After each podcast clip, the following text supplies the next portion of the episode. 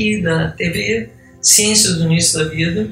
Estou eu aqui, Eleanor, para falar hoje sobre gestação. Imagine esse processo de uma concepção consciente, preparada, duas pessoas devidamente preparadas, informadas, que se trabalharam internamente bastante, que se tiveram traumas no primeiro, segundo, ou na concepção, ou no quarto, ou no quinto mês de gestação, já limparam isso. Isso não vai voltar a acontecer. Essa gestação ela vai ser de profundo, profundo estado de experiência para ambos.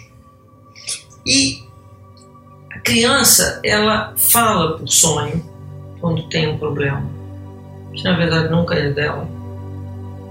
Ela vai demonstrar um problema que está na mãe ou no pai.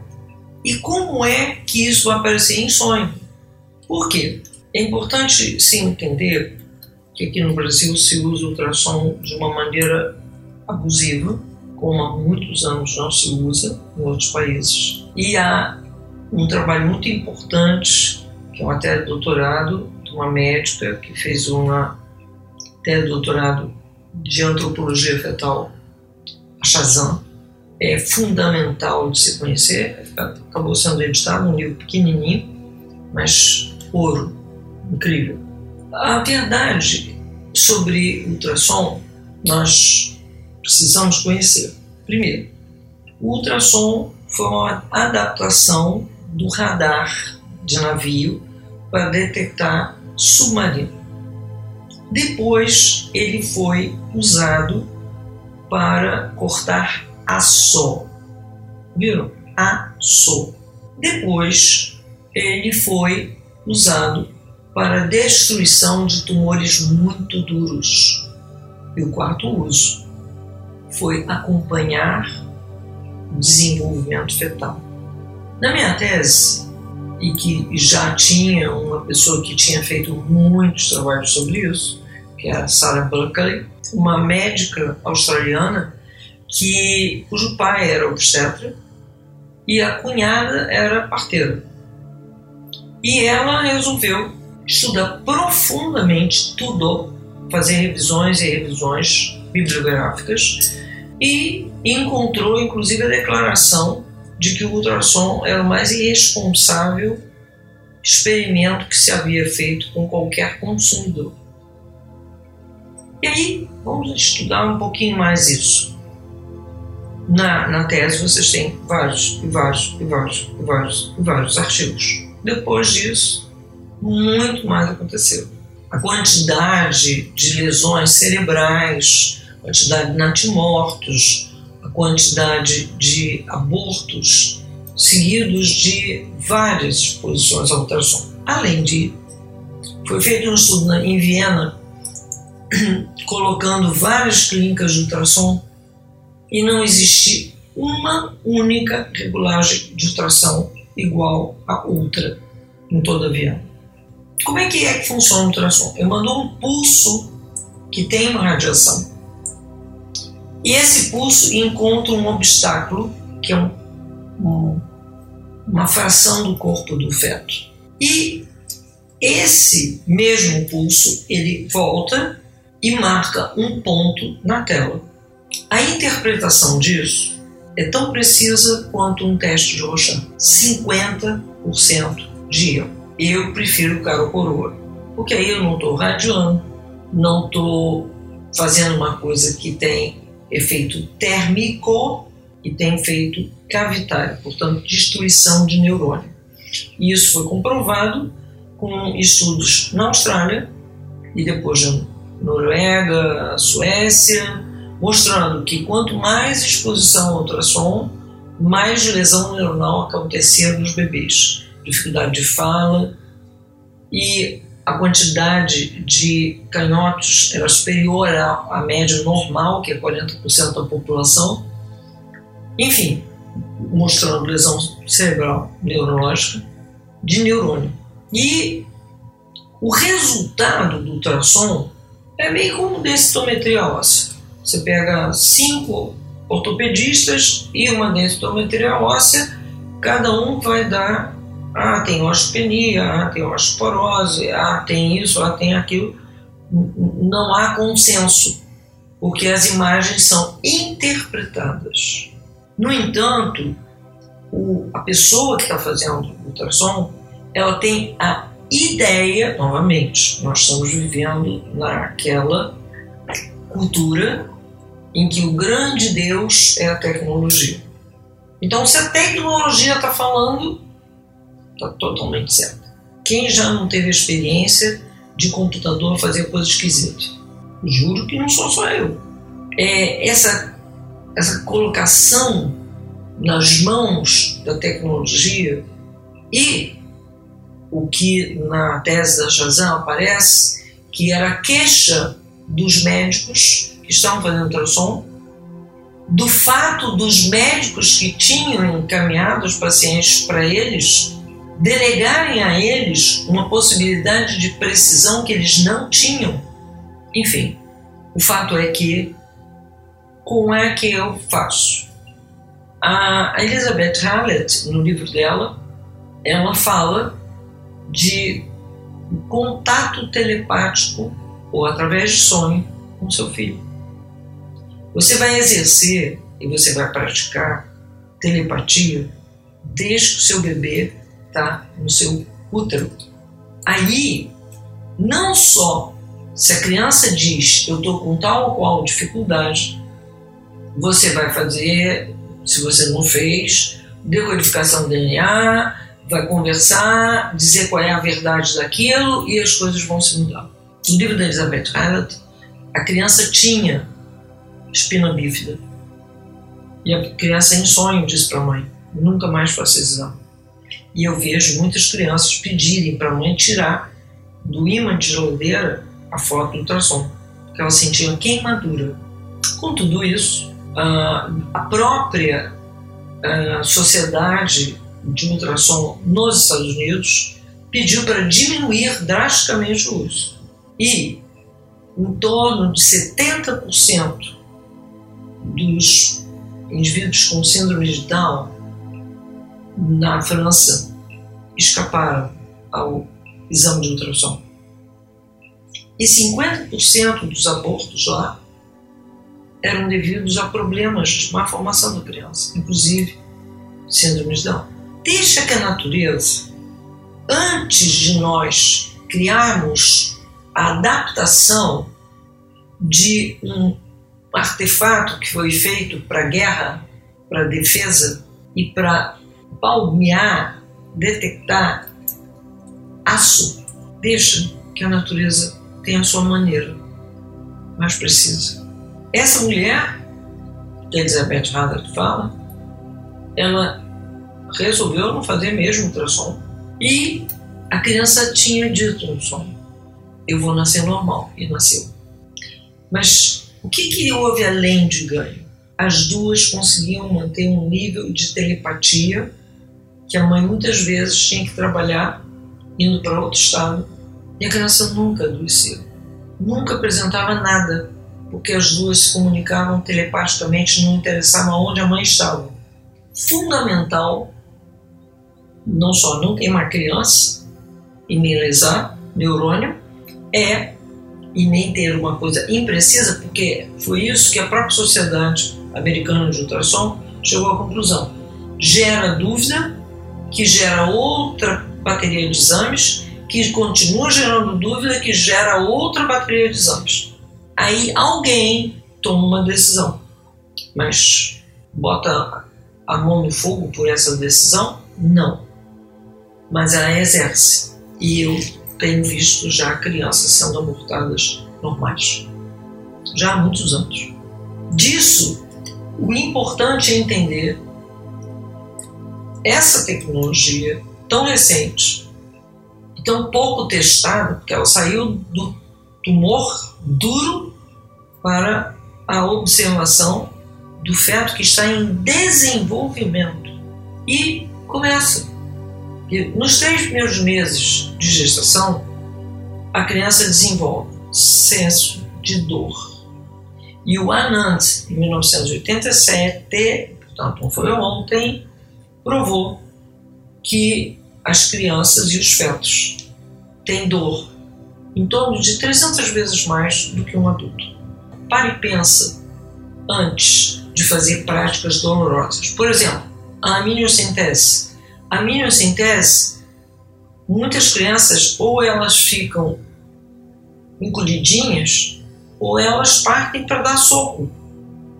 Porque, como a Alessandra Piantelli percebeu, as crianças já demonstram um tipo de personalidade desde o tempo do útero.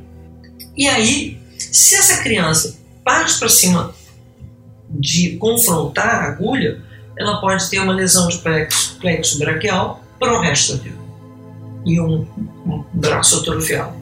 Por quê? Essa é, é a grande pergunta. Por que eu vou fazer um exame que tira a mãe do centro com o bebê? Um. Dois, que gera dúvida, porque nenhum exame tem 100% de certeza. E se não tem 100% de certeza, não tem o direito de colocar essa mulher que estava na paz, que estava muito bem sentada e telepaticamente lidando com seu filho. Não tem o direito de colocar essa mulher agora focada em doença, e nesse momento a criança tem a sensação de que a mãe não confia nela, e isso vai para o resto da vida, que a mãe, de certa maneira, não sabe que ela é boa, então ela, ela toma a visão de si própria como um ser incapaz, doente, frágil, que não está bem. Por quê? É preciso, quando estou falando de gestação consciente, é tenha consciência de cada ato que você faz, o ganho e a perda, para você e para o bebê. Esse ganho e essa perda sempre tem que ser avaliado. Daí que não dá para você não saber nada sobre o ultrassom e porque o médico está pedindo você fazer. E sair de lá acreditando que aquilo ali é a pura verdade. Aí quando chega no médico, o médico diz, não, mas tem uma dúvida aqui, aí faz outra ultrassom. A documentação sueca, australiana, americana, europeia em geral, não é pouca a respeito de ultrassom. Na verdade, acaba sendo que o ultrassom vai funcionar para saber, para ter certeza de óbito de feto, se a mãe não percebeu. No mais, não há razão para ter certeza de nada. E se a mãe mantém esse contato do sonho, mantém esse contato da telepatia, ela vai ajudando a transmutar qualquer coisa que não esteja bem. Isso é fundamental. É fundamental o contato. Não perca o contato com seu filho. Isso, evidentemente, que vai gerar, no futuro próximo, uma mudança em nível de leis. Uma mulher grávida, ela não tem que estar num ambiente que pode ser hostil, num ambiente de trabalho que pode ser estressante, nada. Porque David Parker e um monte, Anita Ravelli, um monte de outros autores fizeram pesquisas de milhares de pessoas e o que, que eles descobriram? Que todas as doenças são plantadas durante a gestação. Portanto, se nós queremos ter uma sociedade rígida, então essa mulher que está grávida tenha um centro gestacional onde tem um lugar para preparação dos casais, aonde tenha um lugar exatamente para a mulher grávida estar com jardins, comida orgânica, enfim, cuidado, convivência com outras grávidas, que na verdade, tanto durante a gravidez como durante a época do aleitamento, os três primeiros anos de vida, as mulheres, o foco de conversa delas é criança. E muitas vezes, quando elas têm amigas que não estão em estado gravídico, nem tampouco com criança pequenininha, não tem muita troca. E isso dói Então, um centro gestacional seria perfeito. Ela vai quando ela quer, quando ela sente vontade, vai encontrar pessoas que vão tocar com ela numa ótima. Ela vai poder fazer meditação, dança, dança circular, ouvir música, fazer pintura, bordar. Por quê? Em todas as culturas tribais, a gente encontra a prática do costurar durante a gravidez. Por quê? Porque é muito importante que a mãe se mantenha em onda alfa, que é uma onda lenta, é a onda da meditação. E a mulher, ela tem, ela entra nessa onda quando ela está fazendo alguma coisa com as mãos. É fácil. E ela entra nesse estado meditativo. Então, no desenvolvimento fetal, o que acontece? Quando a mulher está nesse estado meditativo, ela está em onda alfa, o sangue dela está ótimo. E com isso, todo o embrião vai fazendo as suas multiplicações celulares para criar os seus órgãos. Porém, se essa mulher tiver sob estresse, vai ter muita cortisona no sangue. E tendo muita cortisona no sangue, hum, o que acontece? O corpo da criança para para não fazer órgão errado. E aí, no último trimestre, vai mandar uma informação para a placenta para dizer: me manda mais açúcar para eu poder crescer, porque o último trimestre, basicamente, o que o feto faz é crescer. Aí alguém ainda vai dizer que tem diabetes gestacional, que a literatura internacional diz que essa doença não existe, não existe que a mulher acabou de ter o bebê, ela está com com a glicemia absolutamente normal. Aquilo foi uma adaptação, porque nos dois primeiros trimestres houve estresse. Voltamos agora a esse primeiro trimestre. Nesse primeiro trimestre, a criança tem senso vestibular, portanto, ela tem percepção de sair de cabeça para cima ou de cabeça para baixo, tato, ela começa a sentir, é, pôr a mão na boca, né, sentir, ela tem sensibilidade dolorosa. E nesse período de tempo, essas sensibilidades todas, elas não desaparecerão, elas simplesmente aumentarão. No quarto trimestre, no quarto mês, ela vai adquirir a percepção do sonho, um pouco da percepção, alguma percepção auditiva, mas com certeza percepção visual, a ponto de poder escolher faixas escuras, largas ou finas. No quinto mês, ela vai estar tendo sonho e sensibilidade auditiva, a ponto de, como o De Gasper fez de, de teste, ela vai ter como distinguir, distinguir uma música, movimento de uma sinfonia que ela ouviu durante a gestação e uma história que a mãe contou durante a gestação. Quando ela nasce, nas primeiras semanas, usando o chupômetro, ela reconhece. Portanto, todas essas sensibilidades estão lá, nesse período de tempo. Todas essas sensibilidades estão lá. Portanto, essa criança não é um, um pouquinho de carne. Não. Vamos largar o materialismo e vamos ver essa criança tem mais. Ela capta campos morfogenéticos. Ela capta quem se aproxima da mãe sem boa intenção.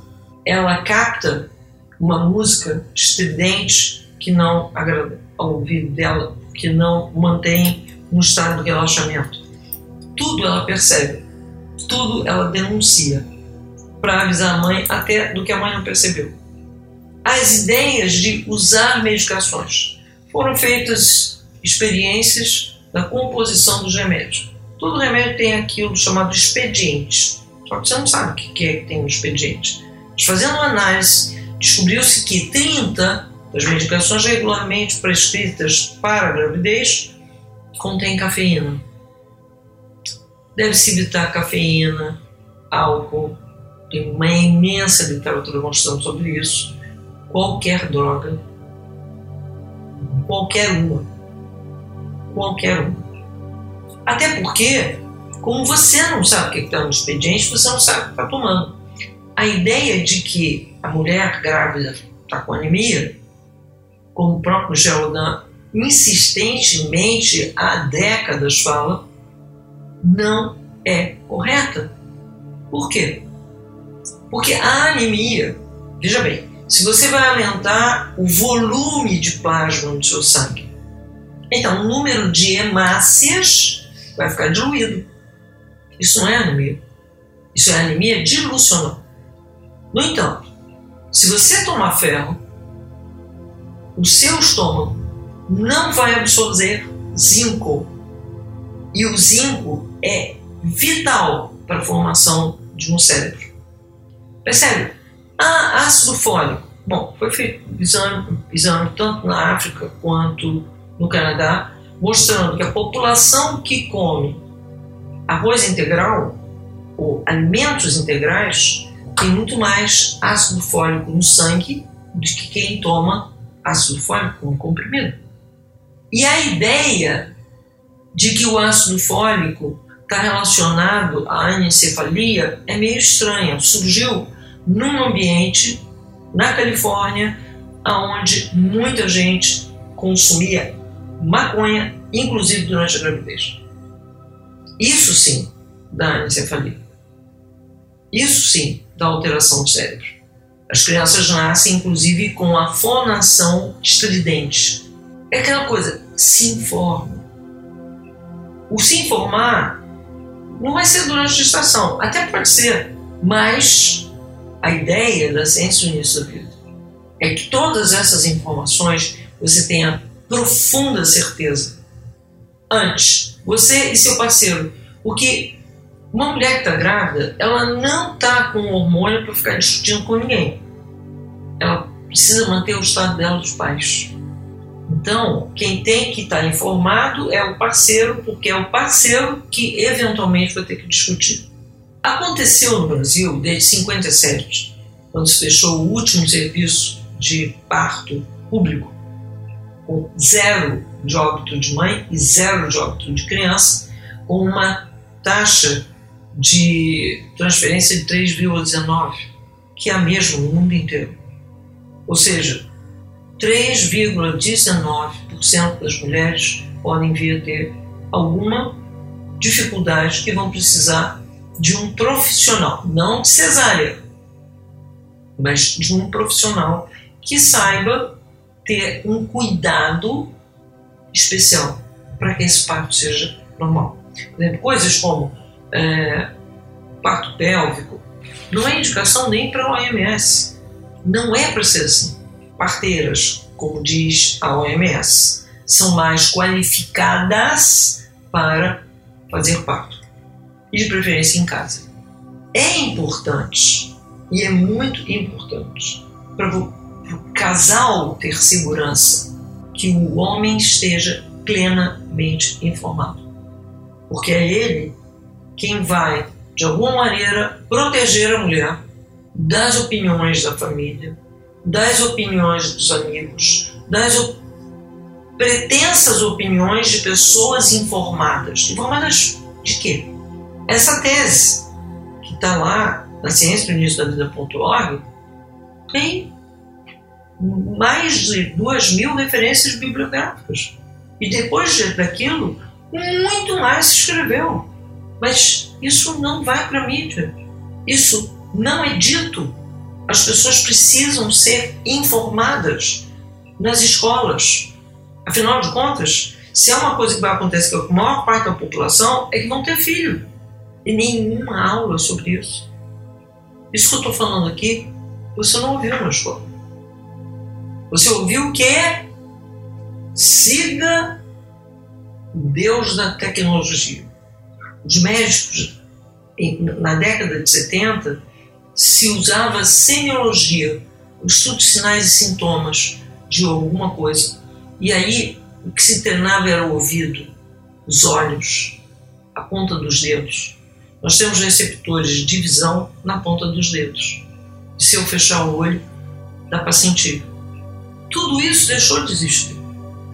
Porque as máquinas tomaram conta do desenvolvimento de percepção. Isso para não falar da medicina antroposófica, que Steiner deixou claro muitas vezes que era obrigação de um médico ter o seu terceiro olho desenvolvido. E eu me lembro de existirem obstetras, há décadas atrás, no Rio de Janeiro, que quando uma mulher entrava no consultório dele, ele já dizia: Você está grávida. Hoje não. Hoje é o oráculo das, dos exames. Todo dia surgem enzimas novas. A gênese ninguém conhece, mas todo mundo é adestrado, porque isso não é educação. A educação mantém o livre-arbítrio das pessoas.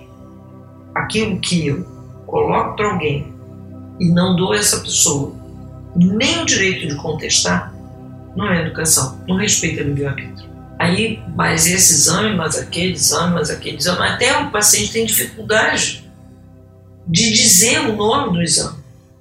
Um nome tão novo, tão não conhecido, mas aí daí algum tempo a mídia ajuda a que todo esse conhecimento seja alardeado e as pessoas se colocam como informadas quando elas começam a conhecer que existe tal exame, tal exame, tal exame.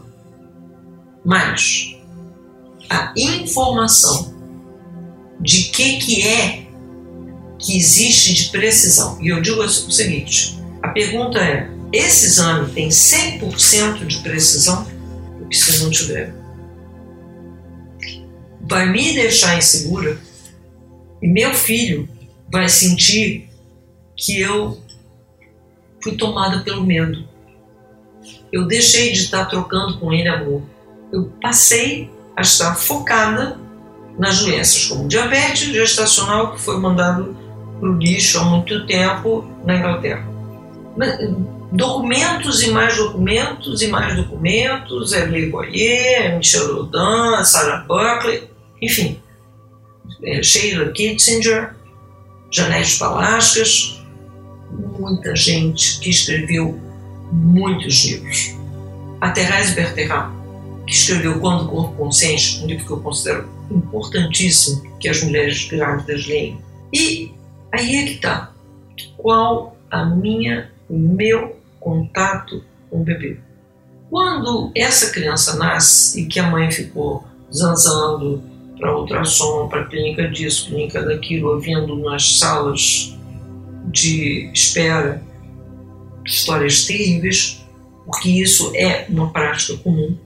As pessoas, lógico, têm lá suas crianças feridas ou suas histórias dramáticas. Quando uma mulher grávida se aproxima, quase sempre tem uma história terrível para contar alguém do lado. E muitas mulheres choram porque eu não aguento mais ouvir essas histórias. Mais uma razão por que se criar centro gestacional. Mais uma razão para que para mim seria amanhã que se criasse uma licença maternidade ao momento que uma mulher está grávida. No entanto, você vai buscar licença maternidade. Você não vai contar para ninguém, da sua família nem amigo, até três meses de gestação, que é praticamente quando o corpo do bebê está formado. Você não vai dizer para ninguém que você está grávida. Porque se alguém diz uma coisa terrível, fica. Eu já vi pessoas ricas que ficavam o tempo todo dentro de empresas pródigas o tempo todo paranoicos porque iam falir. Porque a mãe, quando ouviu, quando resolveu contar para o pai dela, ou para um tio, ou para a própria mãe, que estava grávida, esse parente disse: Isso vai determinar a tua falência. virou uma verdade, uma crença. Ou essa criança não pode nascer bem, vai ter problema de saúde. Todas essas maldições funcionam. Portanto, entre judeus ortodoxos, em alguns lugares do Japão, em alguns lugares de Portugal, existe um, uma, um tabu milenar. Nunca diga a ninguém que você está grávida antes de três meses. São cuidados importantes. Os cuidados importantes não é estar em dia com todas as descobertas da tecnologia. E todas essas descobertas acabam sendo indutoras de atitudes que não são para o bem da criança. Uma coisa eu observo que as mães que muito fizeram exame, a criança quando tem babá e ela está com algum mal-estar, ela corre para babá, mas não vai para o colo da mãe. Por quê? Ela aprendeu que a mãe não confiou nunca na saúde dela. E isso, vez após vez, vez após vez, vez após vez. Diga palavras boas. Fale de amor sempre. Leia poesia. Ouça música boa. Veja quadros bonitos. Traga para o seu filho alegria. Traga para o seu filho a certeza que ele está vindo para um mundo muito bom, aonde ele vai ser amado, aonde não há dúvida que ele tem saúde. Diga isso todo dia: você é são, você é são, você está bem e você vai viver bem o resto da vida. Muitas pessoas, ao ouvirem esse vídeo, eh, vão dizer: Mas como?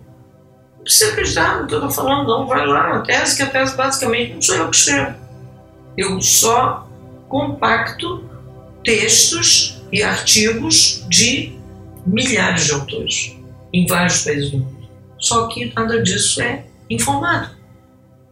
Ciência no início da vida foi algo que nasceu no Brasil. E uma das coisas que a gente, de começo, vai fazer é diminuir a incidência de concepção indesejada. Com isso, a gente vai aumentar a autoestima. Com isso, as pessoas vão acreditar em si e não no papel. Acredite em você. E ensine. Porque Thomas Verney fala, desde a década de 70, a primeira escola da vida é o útero da mãe. É onde a criança aprende pro resto da vida valores. Então, ensine para o seu filho a acreditar na saúde dele. E vamos adiante. Até a próxima.